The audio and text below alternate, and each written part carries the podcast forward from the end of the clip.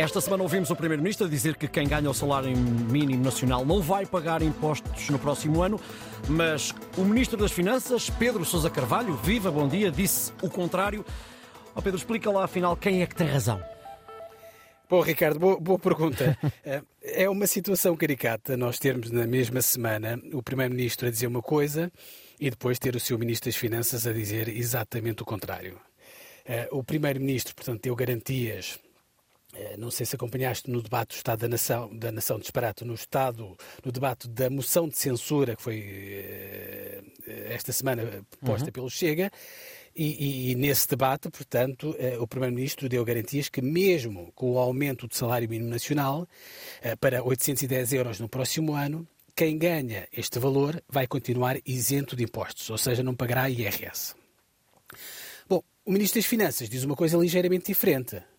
É verdade que Fernando Medina diz que a larguíssima maioria das pessoas que recebem o salário mínimo não vão pagar qualquer imposto, mas o ministro admite que há quem vá pagar impostos. E isto faz toda a diferença. Perguntavas no início, uh, Ricardo, o que é que tem razão? A não ser que o governo, eventualmente agora, no Orçamento de Estado, venha a mudar a lei atual, quem tem razão é claramente o Ministro das Finanças. Ou seja, é verdade que se a lei não mudar, eh, algumas pessoas que recebem o salário mínimo vão mesmo começar a pagar impostos no próximo ano. Hum. E, e porquê que isto acontece? Tentando explicar isto de uma forma simples. Eh, por causa de uma coisa chamada de mínimo de existência. O mínimo de existência, basicamente, é o limiar abaixo do qual ninguém paga impostos. Hum. Aqui, sem entrar em questões muito técnicas, o que Sim. acontece é que, até agora, Portanto, o mínimo de existência estava sempre indexado ao salário mínimo nacional. Ou seja, o salário mínimo nacional subia, o mínimo de existência subia. Isto garantia o quê? Garantia que as pessoas que recebem o salário mínimo nacional nunca pagavam impostos, porque estavam sempre nesse limiar do mínimo de existência. Bom, o problema é que, portanto, este governo, este ano, no Orçamento do Estado, portanto, para 2023, resolveu mudar a lei, a lei deste, deste mínimo de existência, portanto, e o mínimo de existência deixou de estar ligado ao salário mínimo e passou a estar ligado a outra coisa, uma coisa chamada indexante de apoios sociais, que é um indicador que normalmente até é usado para calcular as prestações sociais. Hum. Bom, com esta mudança da lei, isto quer dizer o quê? Quer dizer, basicamente, que, como eu dizia há pouco, hum. algumas pessoas que no próximo ano ganham o salário mínimo podem eventualmente começar a pagar impostos.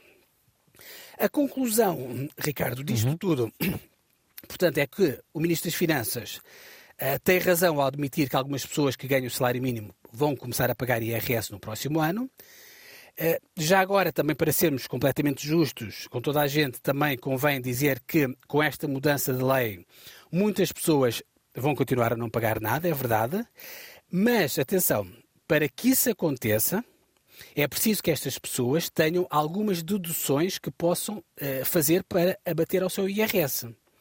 Seja despesa com a educação, uhum. seja despesa com a saúde, seja despesa com os juros da casa.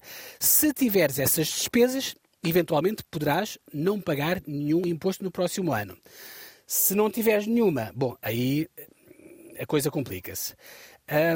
portanto, mesmo para terminar, deixa-me uhum. só dizer que o Governo ou dá o dito pelo não dito e revoga esta lei que acabou de entrar em vigor, uhum ou então, eventualmente, o Primeiro-Ministro ficará numa situação bastante embaraçosa. Uh, creio que os partidos da oposição, obviamente, não lhe vão perdoar e não vão deixar de explorar uh, politicamente esta contradição entre o Primeiro-Ministro e o seu Ministro das Finanças. Ainda por cima é, é, é, é, dos seus ministros mais, mais próximos. Hum. Obrigado, Pedro Carvalho. Um bom fim de semana. Na próxima semana, as contas do dia estão com a Helena Garrido.